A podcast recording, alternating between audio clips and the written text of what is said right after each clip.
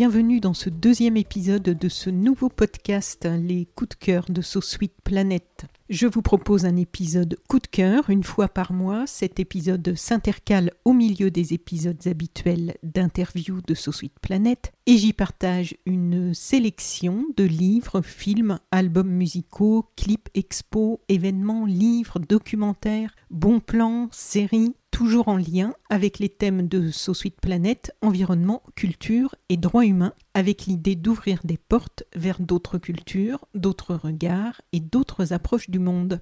Dans un podcast mi-janvier, je vous ai expliqué que j'ai ouvert un espace sur la plateforme Patreon et que vous pouvez y soutenir mon travail par un abonnement. Ça commence à 3 euros par mois, ce qui vous fait à peu près 75 centimes par semaine. Au troisième palier, vous aurez accès à un texte avec tous les liens mentionnés dans les épisodes coup de cœur. Exceptionnellement pour les trois premiers épisodes, si vous n'êtes pas contributeur, vous avez tout de même accès au texte avec euh, tous les liens qui vous permettent d'aller explorer tous les sujets dont je vous parle dans ce podcast. ça vous donne accès à des clips musicaux, des vidéos de bandes-annonces de films, les sites officiels des événements, les interviews, les pétitions, etc. Voici donc l'épisode numéro 2 des coups de cœur de So Sweet Planet. je vais commencer par quelques coups de cœur côté musique avec Waking World, le nouvel album de la chanteuse sud-coréenne Yoon Sun Na, qui réserve de bien belles surprises.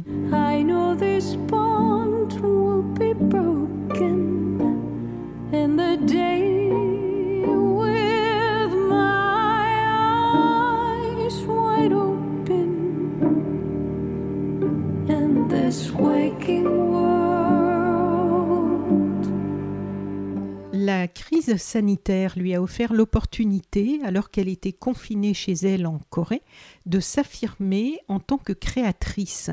Pas de reprise donc sur cet album, que des compositions personnelles. Yoon Na dit à propos de cet album S'il n'y avait pas eu le Covid, je n'aurais jamais osé enregistrer ce disque avec mes compositions. Je pensais ne pas être prête à assumer le rôle de compositrice.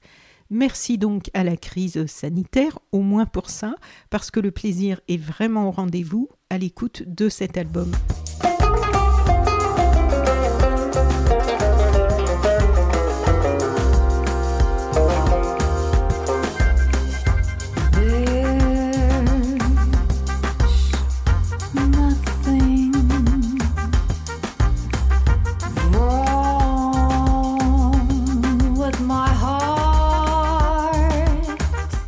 20 ans après son premier disque sous son nom, Yoon nous offre donc 11 beaux titres de sa plume, un album composé de petites histoires qui esquissent un autoportrait. Jazz, pop, folk, touche d'électro, un mordant même un peu rock sur le titre Lost Vegas, Yoon Na affirme encore un peu plus sa liberté et son indépendance. Lost in the fallen kingdom, tracing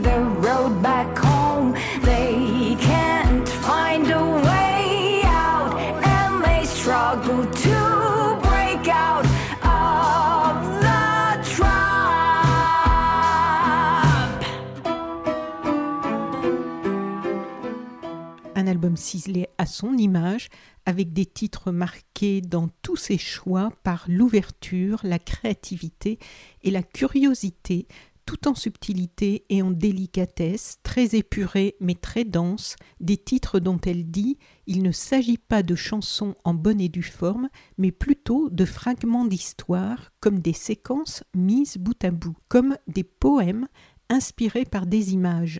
Na a souhaité transformer ses pensées solitaires en une manière de penser, penser euh, P-A-N-S-E-R, de penser le monde qui était alors endormi comme endolori, une intention que l'on ressent à l'écoute de tous ces titres qui apaisent, élèvent et éclaircissent l'esprit, telle une méditation. No matter what the fact whenever the truth is revealed, you don't change your mind, such a shame. J'ai eu le plaisir de rencontrer Yunsun Na pour lui consacrer un podcast de Sweet Planet, c'était en février 2019. Nous avions parlé de son parcours depuis la Corée du Sud en passant par les écoles de jazz en France, puis le reste du monde avec sa carrière internationale. Une belle rencontre. Je vous mets euh, sur Patreon le lien des clips qui accompagnent déjà ce nouvel album Waking World et du player pour pouvoir l'écouter, le découvrir. Et aussi, je vous remets le lien de l'interview à écouter. Rovski, ensuite. Rovski, bien sûr, un duo féminin qui propose une pop amazone poétique aux préoccupations féministes et écologistes. Je leur ai consacré, si vous suivez Sweet Planet, ça ne vous aura pas échappé, je leur ai consacré le dernier podcast de Sweet Planet et leur premier album vient tout juste de sortir le 25 février. Rovski, c'est un duo musical composé de Sonia Nemirovski, et d'Olive Perrusson.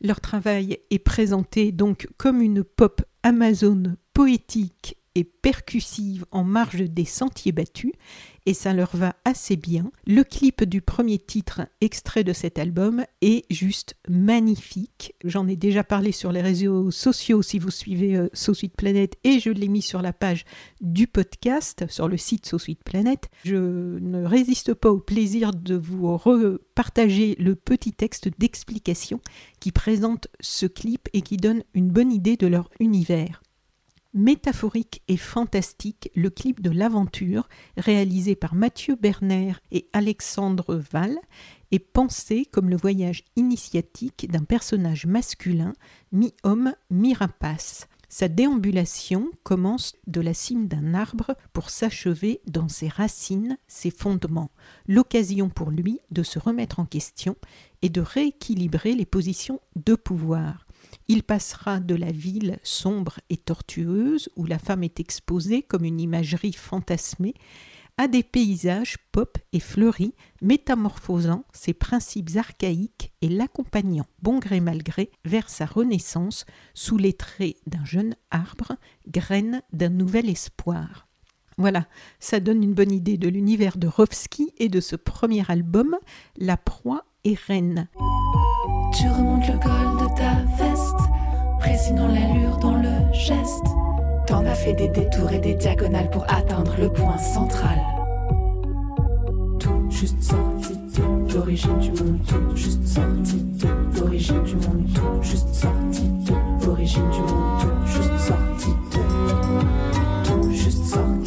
Je vous mets sur Patreon le lien pour visionner le superbe clip de l'aventure si vous ne l'avez pas déjà visionné, le lien pour écouter l'album et aussi le lien pour écouter l'interview, là aussi si ce n'est déjà fait.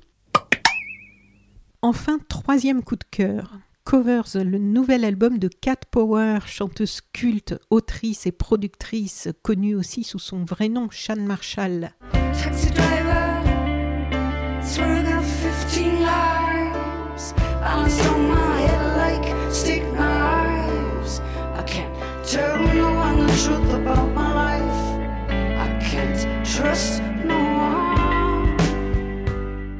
Covers, un album de reprise donc. Sean Marshall, que l'on connaît pour sa voix et son univers si singulier, qui s'est déjà distingué par ses reprises puisque cet album Covers complète une sorte de trilogie entamé avec Jukebox en 2008 et The Covers Record en 2000. Cette fois, Sean Marshall explore et revisite des titres de Frank Ocean, Bob Seger, Lana Del Rey, Jackson Brown, Iggy Pop, The Pogues, Nick Cave et bien d'autres. On y trouve aussi une version actualisée de sa propre chanson Eight, extraite de The Greatest en 2006 et renommée Un Eight pour cet album. Sean Marshall importe ses titres dans son monde et ils en ressortent transfigurés, imprégnés de l'univers de Cat Power. Par exemple l'étonnante reprise du standard popularisé par Billie Holiday, I'll Be Seeing You, inspiré par les récents décès d'artistes et amis de Sean Marshall, dont son ami Philip Zdar, avec qui elle avait collaboré sur Sun, qui est décédé en 2019. Elle dit, Sean Marshall, lorsque des personnes que vous aimez vous ont été enlevées, il y a toujours une chanson qui garde leurs souvenirs dans votre esprit. C'est une conversation avec ceux qui sont de l'autre côté et c'est vraiment important pour moi d'aller à leur rencontre de cette façon.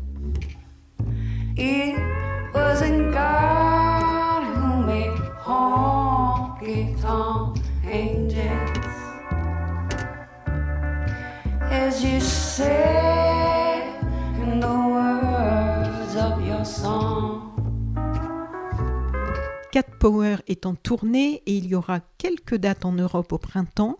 Pour l'instant, on sait déjà qu'elle sera le 29 mai à Paris à la salle Playel, le 31 mai à Clermont-Ferrand, le 7 juin à Nantes, le 8 juin à Rennes, le 15 juin à La Rochelle et le 16 juin à Rouen. Je vous mets sur Patreon le lien vers son site officiel où vous pourrez retrouver toutes les informations, toutes les dates de la tournée et aussi vers le player pour écouter l'album et vers le clip de sa reprise de Billie Holiday où Cat Power chante dans un cabaret. Enfin, impossible de ne pas signaler le nouvel album de Bonga, le chanteur angolais à la voix rauque, ami de Cesaria Evora, que Will Smith avait dit euh, écouter le matin pour commencer sa journée.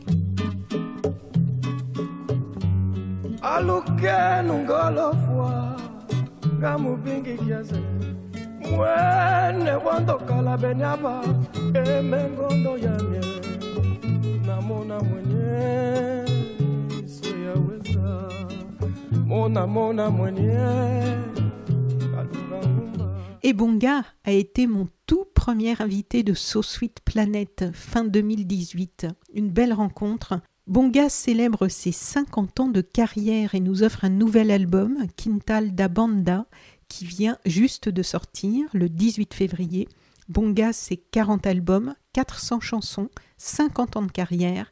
Bonga est aussi l'un des ambassadeurs, peut-être le plus connu à l'international, du semba, ce style musical originaire d'Angola.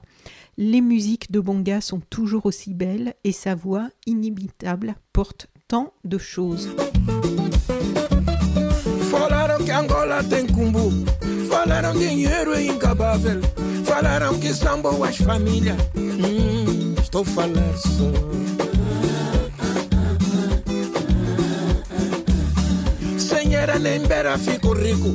Je vous mets le lien pour découvrir le nouvel album et aussi le lien vers la page de notre interview de 2018 dans laquelle nous évoquions sa très longue carrière, ses 400 chansons et son incroyable parcours d'activiste de musicien et de chanteur, ses collaborations artistiques, ses engagements, son titre de champion du 400 mètres au Portugal, son exil, la Hollande, le Cap-Vert, Paris et bien sûr la Sodade.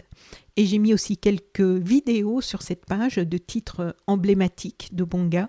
Vous pouvez retrouver tout ça sur l'espace Patreon de Suite Planète. Et pour accéder à Patreon, je vous ai mis le lien dans le descriptif de ce podcast. Mes coups de cœur du côté des écrans maintenant. Premier coup de cœur, L'arnaqueur de Tinder. Eh oui, c'est un documentaire sur Netflix qui raconte l'histoire incroyable d'un escroc qui se faisait passer pour un playboy milliardaire sur Tinder. Quel rapport avec euh, Sweet Planet, me direz-vous? Eh bien, je vous lis le synopsis et vous allez comprendre. Pas facile de trouver l'amour en ligne. Alors, Cécilie n'en croit pas ses yeux quand elle matche avec un jeune et séduisant milliardaire qui s'avère correspondre en tout point à l'homme de ses rêves. Mais les rêves sont parfois bien loin de la réalité, et quand elle comprend que cet homme d'affaires international a menti sur son identité, il est déjà trop tard. Le séducteur lui a tout pris. C'est alors que le conte de fées prend fin et que l'histoire de vengeance commence. Cécilie identifie les autres femmes qui ont été des cibles de l'escroc et fait équipe avec elles. Plus question d'être des victimes, l'arnaqueur de Tinder a trouvé des adversaires à sa taille. Ce documentaire captivant suit des femmes déterminées à découvrir la véritable identité de l'arnaqueur et à le traduire en justice. C'est un documentaire, donc c'est une histoire vraie. Et pour l'anecdote, vu que le documentaire a déjà été visionné par 50 millions de personnes sur Netflix, l'arnaqueur, le vrai arnaqueur, donc euh, l'arnaqueur de Tinder, vient de se manifester et de déclarer à la chaîne ABC Je veux dire au monde que c'est faux. ce qu'il dit depuis le début à toutes ses victimes, malgré les centaines de preuves contre lui qu'elles ont pu réunir. Si vous ne l'avez pas encore vu, c'est assez fascinant. Voici un petit extrait de la bande-annonce. Désolé, c'est sous-titré en français, donc euh, pour le son, c'est en anglais. You can find a bit of everything on Tinder, but one little swipe can change your life. I only miss you when it rains. When I first talked with Simon, immediately we had a bond. Radio, he was smart and funny and very impulsive. I shared my whole heart with him. And then he asked me if I wanted to travel with him on a private jet. I was like, shit. He took me to a five star hotel. He said, We had a special connection. It felt like stepping into a movie. And then, the middle of the night, he said there was something he wants to tell me. He said he has threats against him. He needs our cash. $20,000. 30,000, $140,000? His life depended on me. That's when police tell me the man I loved was never real. Everything's a lie.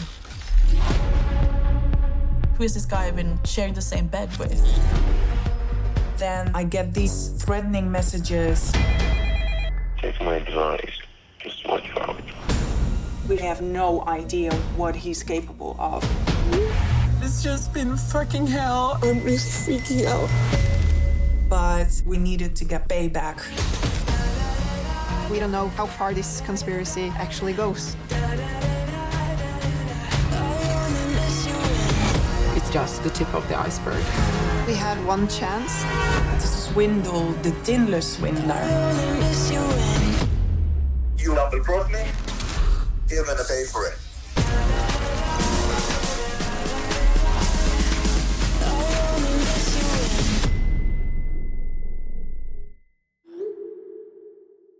On continue sur Netflix avec la série The Journalist, une série japonaise, une nouvelle série. La journaliste est une adaptation du film Shinbun Kisha, sorti en salle en 2019, qui a eu un gros succès auprès du public, qui a remporté plusieurs prix. Un film qui pointait clairement les crimes et les scandales politiques qui ont agité le Japon ces dernières années. L'une des particularités du film, et donc aussi de cette série, est d'attaquer de front les tabous de la société japonaise.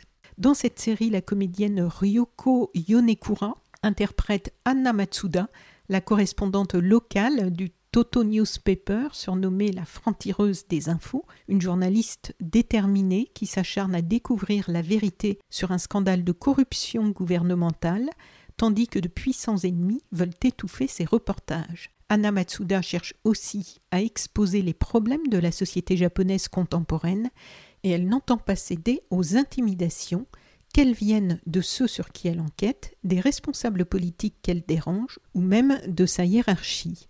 Il est aussi question de la place de la femme dans la société japonaise et de l'impact que la persévérance d'Anna Matsuda va avoir sur des personnes qui, avant de la croiser, préféraient se cantonner à la résignation. Leur vie va ainsi prendre une nouvelle direction. Je vous mets sur Patreon le lien vers la bande-annonce. Là, c'est en japonais et c'est sous-titré en français, si vous le souhaitez, selon vos paramétrages. Et le lien vers la série, 6 épisodes de 50 minutes, donc euh, sur Netflix. ここには都合の良くないものが存在しているそれはどういうことでしょうか答弁を事実にしないとこれは解散です Sur arte.tv maintenant, je voulais vous parler d'un documentaire qui a été mis en ligne il y a déjà quelques mois et qui s'appelle Crayon au point, quatre dessinatrices du monde arabe. Le documentaire Crayon au point nous permet de découvrir l'univers de quatre dessinatrices de BD engagées. Dix ans après le début des printemps arabes, ces quatre dessinatrices, tunisiennes, libanaises, marocaines et égyptiennes, nous ouvrent la porte de leur atelier et nous racontent la façon dont elles réussissent à faire vivre leur art et leur combat. C'est vraiment à voir, c'est en accès libre jusqu'en juillet 2024 sur arte.tv. Je vous mets le lien sur Patreon. À noter aussi que tout au long de ce documentaire, pour la bande originale, on peut entendre la sublime voix d'Emel avec le titre Holm, un titre qu'elle a réenregistré pendant le premier confinement sur le balcon de la maison de son enfance à Tunis et qui a à nouveau fait le tour du monde. Au moment où je vous parle, la vidéo a dépassé les 8 millions de vues sur YouTube, ce qui est bien mérité car cette voix est exceptionnelle et j'ai eu le grand plaisir de recevoir Emel déjà deux fois sur So Sweet Planet, donc je vous mets les liens aussi de sa vidéo et de l'interview pour So Sweet Planet, toujours sur Patreon.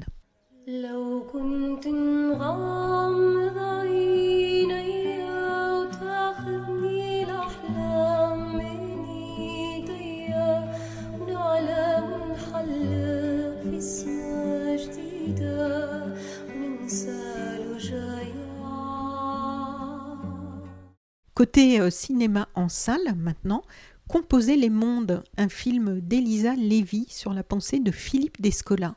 Un long métrage qui a été diffusé en janvier sur TV5 Monde et qui est maintenant à découvrir dans toute la France et à l'international lors de projections débat. Voici la présentation officielle du film. Elisa Lévy rencontre Philippe Descola en 2015 durant le colloque Anthropocène au Collège de France organisé à l'occasion de la COP 21. Elle lui propose de mettre en image les concepts au cœur de son travail. Une conversation s'ouvre et ensemble, souvent accompagnés de son épouse, l'ethnologue Anne-Christine Taylor, ils cheminent dans la mise en œuvre du film. En Équateur, où il a vécu avec les tribus Jivaro, Shuar et Achuar, il y a 40 ans, dans les paysages de leur quotidien, dans les archives photographiques du couple et enfin en France, sur la ZAD de Notre-Dame-des-Landes, où un nouveau collectif expérimente un autre lien à la Terre. À partir d'où repenser notre monde pour le transformer.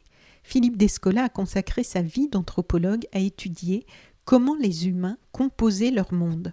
Parti d'Amazonie, il a tourné son champ de recherche vers l'Europe afin de comprendre comment nous, les modernes, avions pu rendre la Terre de moins en moins habitable. Le film l'emmène incarner ses idées en dialogue avec les non-humains tout autour de nous, au cœur d'une expérience sociétale unique au monde, en France, à Notre-Dame-des-Landes. Là, sur et avec la terre sauvée du béton, en lieu et place d'un aéroport pharaonique, se déploie une nouvelle composition du monde. Avec ce film Composer les mondes, la réalisatrice Elisa Lévy, nourrie par les travaux de Philippe Descola, pose la question de nos comportements collectifs. Comment habiter le monde? Comment repenser notre rapport à la nature Le film incarne ainsi la pensée de l'anthropologue pour saisir la nécessité de décentrer notre regard et repenser notre rapport avec le vivant. Il invite alors à réfléchir à un nouveau socle commun, à savoir qu'il existe d'autres manières d'être au monde. Elisa Lévy, la réalisatrice, dit Dans chacun de mes films, j'essaie de réconcilier l'humain avec le sensible. Je tente de redonner vie à ce que l'on voit et d'imaginer ce que nos yeux ne voient pas, faire surgir la magie pour réenchanter notre monde.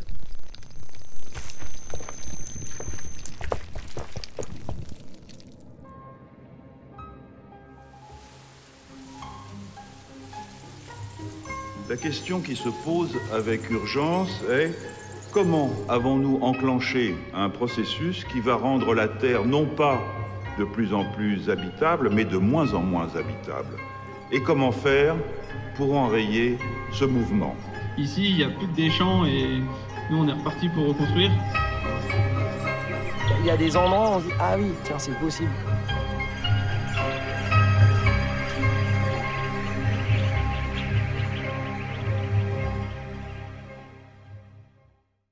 Ce film a pour ambition lui-même de voyager, d'être un support de médiation pour engager le dialogue avec les différents publics autour de projections, débats sur les sujets de développement durable, transition écologique, réchauffement climatique, gaz à effet de serre, économie circulaire.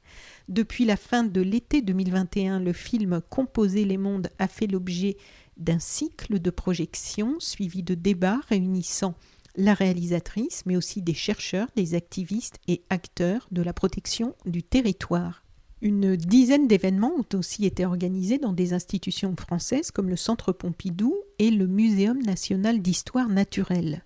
Et lors de grands événements internationaux comme la COP26 euh, de Glasgow et l'UICN à Marseille, avec un objectif toujours, relier le fond du sujet à des possibilités d'action concrètes et ainsi rendre du pouvoir d'agir aux spectateurs, leur permettant par la suite d'agir localement. La réalisatrice Elisa Lévy a un beau parcours qui l'a menée de la scène hip-hop à l'écologie révolutionnaire.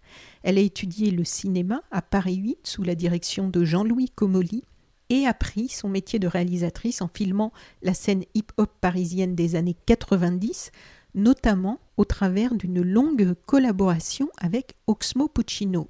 Pendant 20 ans, elle a tourné, monté et réalisé différents formats pour le cinéma et la télévision.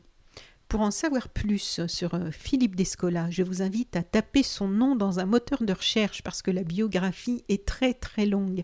Je rappellerai juste que Philippe Descola est l'anthropologue français aujourd'hui le plus commenté au monde, qu'il a vécu en Amazonie, donc auprès des Jivaro à Chouard, et que le lire et l'écouter permet de s'ouvrir à une autre approche du monde et à reconsidérer nos liens avec le vivant, ce qui est plutôt bienvenu et je dirais même urgent à l'heure actuelle. Ce film Composer les mondes permet d'approcher cette pensée d'une façon simple et sensible. Je vous mets le lien vers la bande-annonce sur Patreon. Je vous mets aussi le lien vers la page Facebook du film et le site internet du film. Vous pourrez ainsi voir s'il y a des projections débats prévues près de chez vous ou peut-être même vous-même en organiser.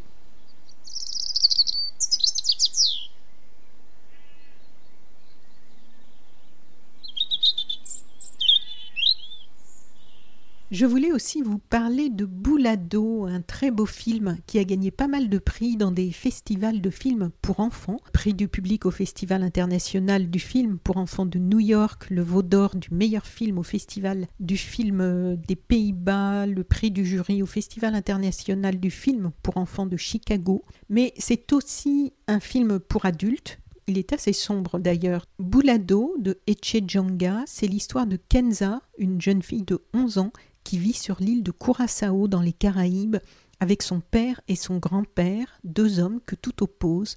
Kenza est une jeune fille courageuse et déterminée, elle n'a jamais connu sa mère, et elle vit avec son père et son grand-père. Élevée par ces deux hommes très différents entre rationalité et spiritualité, elle devra trouver son propre chemin et s'émanciper tout en surmontant la douleur et la colère laissées par l'absence de sa mère. Boulado marque les premiers pas de la jeune Tiara Richards au cinéma. Elle a été repérée dans une école primaire de Curaçao et elle est remarquable. Dans le film, le père de Kenza est policier, c'est un homme très rationnel, il n'a pas beaucoup d'intérêt ni de respect pour les traditions ancestrales. C'est un père aimant, mais qui semble un peu dépassé face au tempérament et à la détermination de sa fille, Kenza.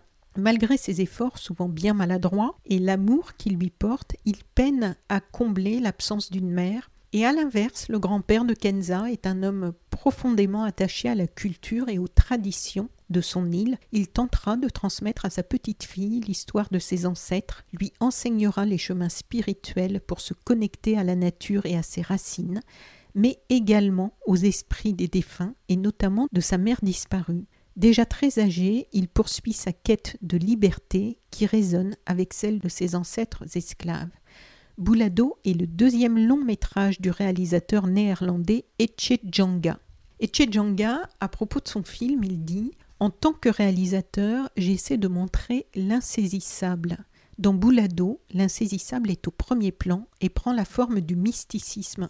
Dans la culture afro-caribéenne, ce mysticisme est beaucoup plus présent que dans la culture occidentale. Comme je suis un descendant des deux cultures, je joue avec ce contraste dans mon film. L'histoire est tirée d'une vieille légende d'esclaves transmise depuis des générations dans ma famille. En portant cette histoire sur grand écran, j'espère éveiller les consciences sur la beauté et la puissance des contes méconnus de notre histoire coloniale néerlandaise. La liberté en est un thème récurrent. C'est un sentiment particulier pour moi de raconter cette histoire qui m'accompagne depuis mes 14 ans dans un film et ainsi contribuer à la préservation de la culture antillaise. Je me considère comme un agnostique, mais le mysticisme, surtout autour de la nature, joue un rôle important dans ma vie. Tout comme Kenza, je suis parfois tiraillée entre rationalité et spiritualité, mais c'est justement cette contradiction qui rend la vie passionnante et aventureuse. En fin de compte, ce que je trouve le plus intéressant, c'est tout ce dont nous ne sommes pas sûrs. Boulado, c'est un très beau film sorti en salle le 9 février, donc à voir rapidement. Je vous mets la bande-annonce de Boulado sur Patreon et aussi le site de la production du film sur lequel vous pourrez avoir aussi plus de détails. Et puis, pour terminer avec les coups de cœur du côté des écrans, le très beau film Aya, A-Y-A, un film dont les sujets graves, l'écologie et la montée des eaux, sont contrebalancés par une jeune femme, Aya, solaire et lumineuse. C'est un film qui se passe sur l'île de Laou, en Côte d'Ivoire. Je vous lis le petit synopsis. Aya grandit avec sa mère sur l'île de Laou. Joyeuse et insouciante, elle aime cueillir des noix de coco et dormir sur le sable. Pourtant, son paradis est voué à disparaître sous les eaux. Alors que les vagues menacent sa maison, Aya a fait un choix. La mer peut bien monter, elle ne quittera pas son île. Ce film du réalisateur Simon Koulibaly-Gillard a été présenté à l'Acide de Cannes et au FIF, le festival de Namur, où l'actrice principale a reçu le prix de la meilleure interprétation. Le film Aya est en salle en ce moment et je vous mets le lien de la bande-annonce sur Patreon. Pour les événements maintenant, a signalé le forum Égalité de genre en Europe avec une quarantaine d'intervenantes et d'intervenants du Portugal, car cette année le forum s'inscrit dans le cadre de la saison France-Portugal, mais aussi des intervenants de France et d'autres pays européens, personnalités politiques et membres de la société civile, pour deux journées d'échanges, d'expériences, de débats et de propositions de solutions concrètes dans les domaines de la culture, des médias, de la recherche, de la science et du numérique. Ce forum s'inscrira dans le cadre du mois du genre organisé tous les ans en mars par l'Université d'Angers qui héberge par ailleurs le Centre des archives du féminisme. Cette année, voici quelques-uns des sujets qui seront débattus. Quelle politique au pluriel pour agir en matière d'égalité, quels outils pour mesurer les évolutions, comment lutter contre les violences et le harcèlement, l'exemple des médias et de l'audiovisuel, un atelier découverte du Centre des archives du féminisme, comment promouvoir l'égalité professionnelle dans le secteur culturel, il y aura aussi Femmes et Sciences, comment promouvoir un égal accès aux formations et aux carrières scientifiques, les femmes, toujours absentes du numérique, comment inverser la tendance, comment construire une culture d'égalité, de bienveillance et d'inclusion au sein des organisations, comment le concept de genre permet-il d'avoir un nouveau regard sur la société. Le forum Égalité de genre en Europe vous donne rendez-vous à Angers les 8, 9 et 10 mars 2022. L'accès est gratuit sur inscription. Je vous mets le lien pour toutes les informations et l'inscription, toujours sur l'espace Patreon de Sausuite Planète. Et puis, c'est aussi le retour du grand festival contre le racisme, l'antisémitisme et la haine anti-LGBT.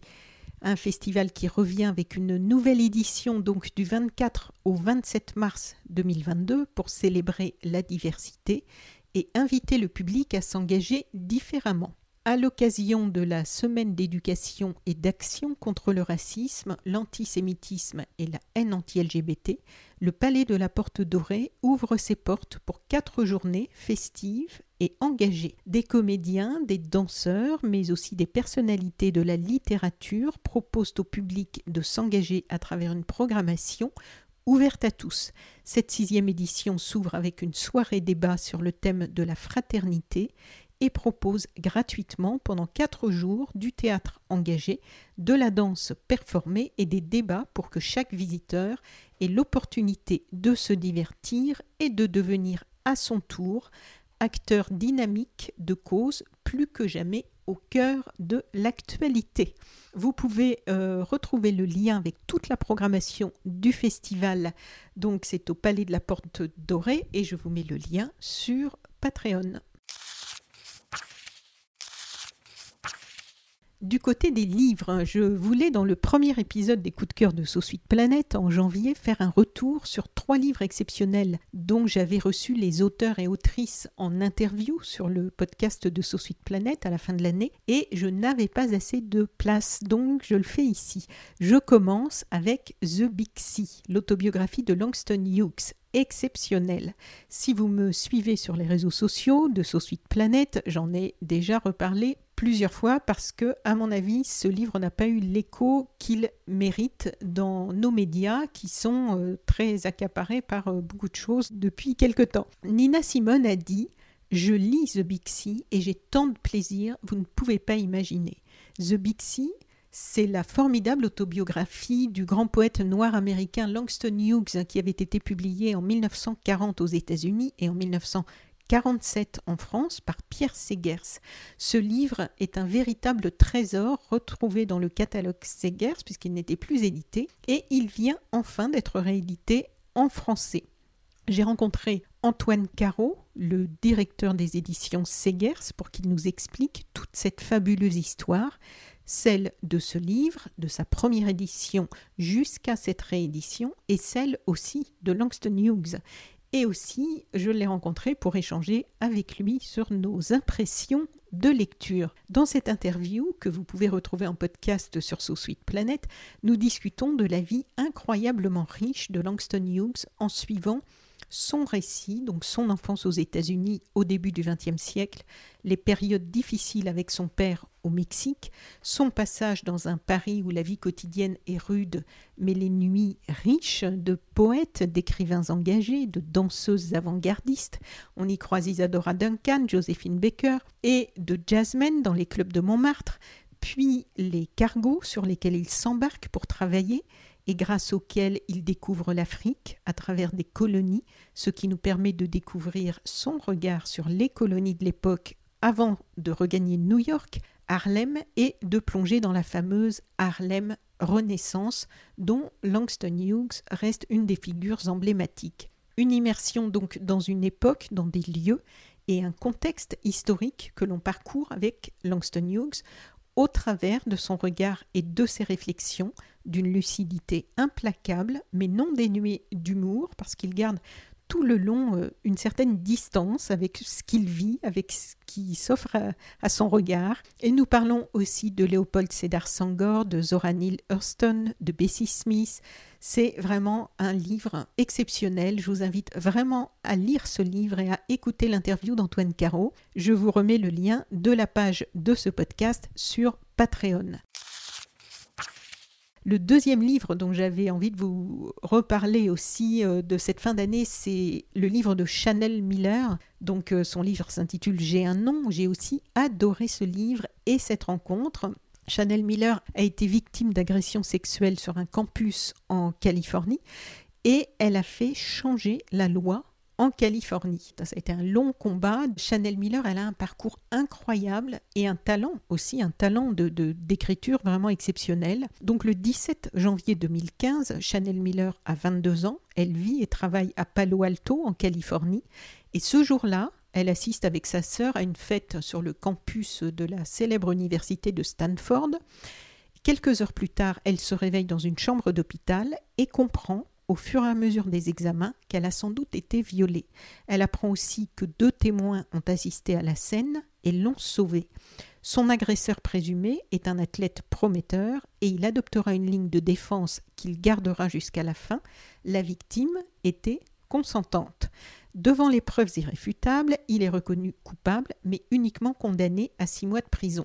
Lors du verdict, en 2016, Chanel Miller a rédigé et lit lors de ce verdict, elle lit une déclaration dont la publication sur le site BuzzFeed deviendra viral, atteindra en quelques jours 15 millions de vues, sera publié par le Guardian, le New York Times, le Washington Post, sera lu sur CNN, reprise par Hillary Clinton, Joe Biden, qui est alors vice-président, lui écrit, et cette déclaration, au final, contribuera à faire changer la loi californienne. Cette lettre, elle l'a signée du nom d'Emily Doe, car elle a longtemps souhaité rester anonyme pendant tout ce, tout ce procès. Finalement, la jeune femme publie un livre, Know My Name, en 2019 aux États-Unis. Donc j'ai un nom pour la version française qui est sortie euh, à la fin de l'année 2021. Et donc elle a publié ce livre sous son vrai nom, Chanel Miller.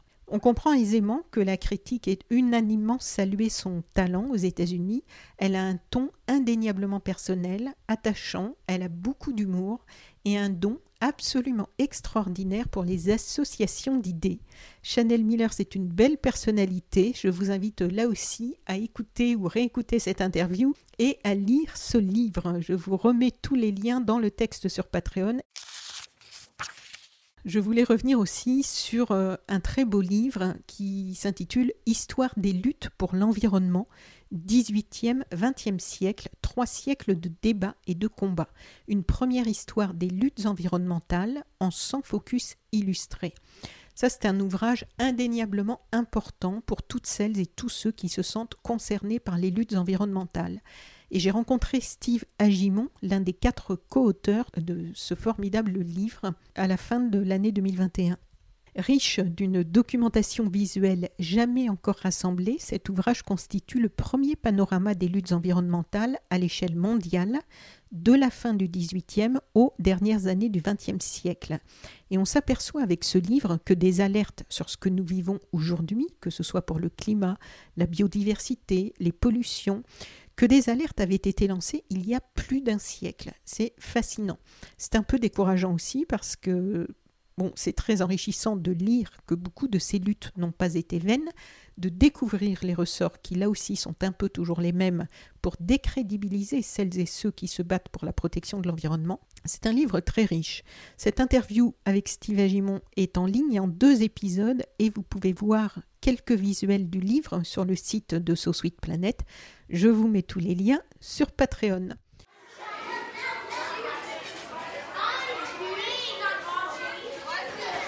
Et puis pour les plus petits, je voulais vous signaler un joli livre aussi qui s'intitule euh, Opération Bye Bye Béton. Camomille et ses amis aimeraient plus de verdure dans leur cours d'école, dans leur ville et dans leur vie. Mais comment faire? Un incident survenu à l'école va les aider à convaincre tout le monde de la beauté et de l'utilité de faire une plus grande place à la nature. C'est parti pour l'opération Bye Bye Béton. Je vous lis le petit texte de présentation. La végétalisation urbaine, l'écologie du quotidien et le regard que nous portons sur les plantes qui nous entourent sont abordés avec humour dans ce premier album Jeunesse d'Ophélie d'Emblée, illustré par Roca Balboa, qui prête à cette aventure écolo son univers pop et coloré. Ophélie d'Emblée, c'est la créatrice de la chaîne YouTube Ta mère nature, communicante de formation. Elle a tout plaqué en 2017 pour se reconvertir dans le maraîchage bio. Elle se partage aujourd'hui entre l'agriculture urbaine à la Cité Fertile dans le 93, Cité Fertile à laquelle j'ai aussi consacré un podcast, et la création de contenu. Elle a publié Guerilla Green, en 2019 et Manifeste pratique de végétalisation urbaine en 2020. Roca Balboa est illustratrice, créatrice d'objets, de textiles, bricoleuse et tatoueuse. Opération Bye Bye Béton est son premier album jeunesse.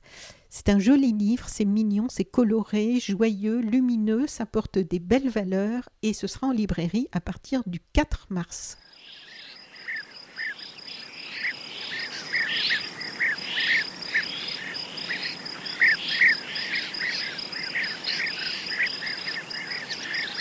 Du côté des ONG maintenant et des sujets euh, environnement et droits humains, a signalé euh, cette alerte lancée par 70 ONG qui concerne la révision de la directive pesticides.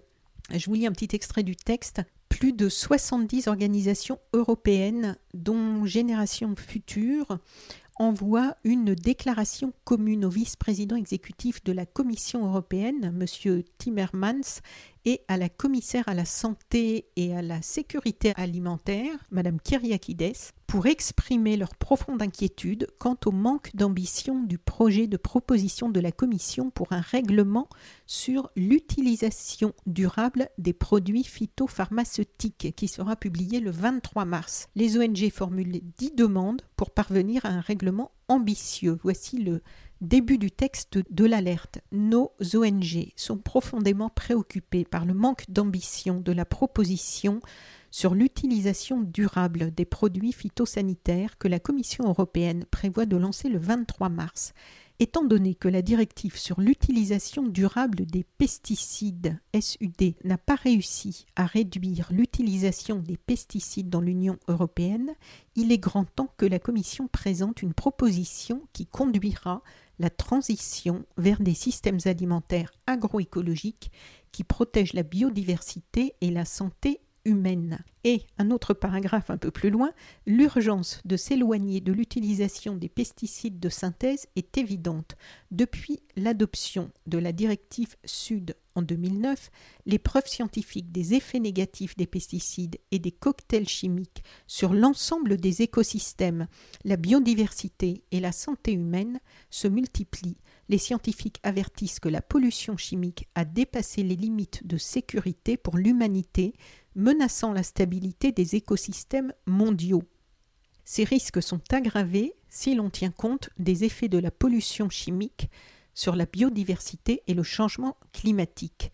Je vous mets le lien de ce texte dans son intégralité pour en savoir plus sur Patreon. Libre à vous de le partager.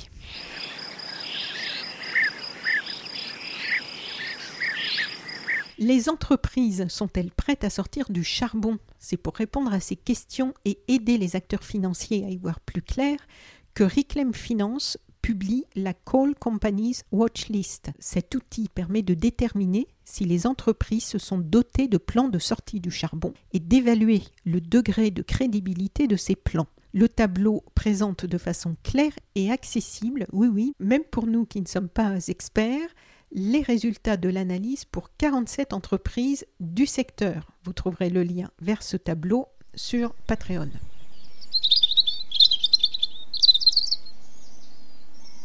Enfin, je vous signale une pétition de Marie Toussaint, juriste, activiste écologiste et députée européenne d'Europe Écologie Les Verts, qui se bat depuis plusieurs années pour une reconnaissance européenne des droits de la nature. Je vous lis juste le début du texte de la pétition. À force de violer les droits de la nature, dont le plus essentiel est le droit à la vie, celui de pouvoir se régénérer à un rythme naturel, nous risquons le plus dur des jugements, la disparition. Des siècles durant, nous avons construit un monde où l'être humain domine l'environnement jusqu'à oublier que nous en faisons partie. Nous sommes confrontés à l'effondrement d'écosystèmes entiers et sommés d'évoluer pour prendre en compte la nécessaire harmonie avec les communs naturels qui conditionnent notre survie. Le respect des droits de la nature conditionne le respect des droits humains. Il n'y a pas de dignité humaine dans un monde dégradé. Vous pouvez retrouver la pétition, le texte entier et toutes les initiatives autour sur le lien que je vous mets toujours sur le Patreon de SoSuite Planète. Cet épisode des coups de cœur de SoSuite Planète donc vous est offert en accès libre et vous pouvez exceptionnellement pour les premiers épisodes accéder sur l'espace Patreon de SoSuite Planète sans être contributeur au texte avec tous les liens mentionnés dans ce podcast. Mais je vous rappelle que Sous Suite Planète est un podcast autoproduit et indépendant et que j'ai vraiment besoin de votre soutien pour pouvoir continuer. Vous entendez parfois, pas très souvent, mais ça arrive, un spot publicitaire au début de ce podcast. Sachez que pour des raisons éthiques, j'ai refusé que de nombreux domaines puissent diffuser leur publicité sur Sous Suite Planète, une option que mon hébergeur Acast me permet. Sauf que ce choix a un coût, j'ai très peu de rentrées publicitaires. Vous pouvez donc soutenir mon travail en vous abonnant et profiter de l'offre spéciale découverte pendant les trois premiers épisodes, accéder à tous les contenus exclusifs, quel que soit le palier d'abonnement que vous choisissez. Donc même si vous choisissez le petit palier à 3 euros, vous avez accès euh, pendant les trois premiers épisodes des coups de cœur de Saucite Planète. Ça va faire un peu plus de, sur trois mois. Vous allez avoir accès à tous les contenus qui vont être ensuite réservés au palier euh, suivant, puisqu'il y a six paliers. Donc profitez-en et venez découvrir tous les avantages qui vous sont réservés sur le Patreon de Saucite Planète. Le lien vers Patreon est dans le texte de ce podcast. Vous n'avez qu'à cliquer, je vous attends.